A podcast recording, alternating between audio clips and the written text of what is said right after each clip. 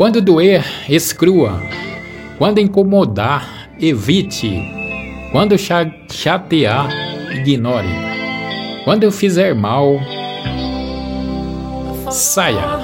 Não podemos mudar as pessoas, mas podemos gerenciar nossa vida.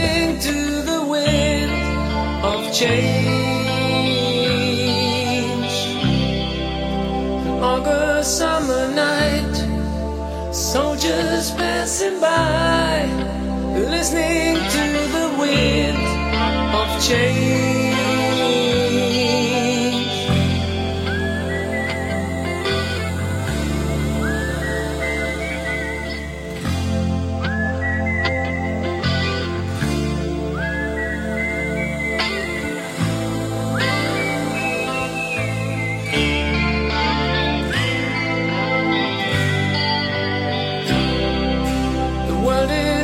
closing in.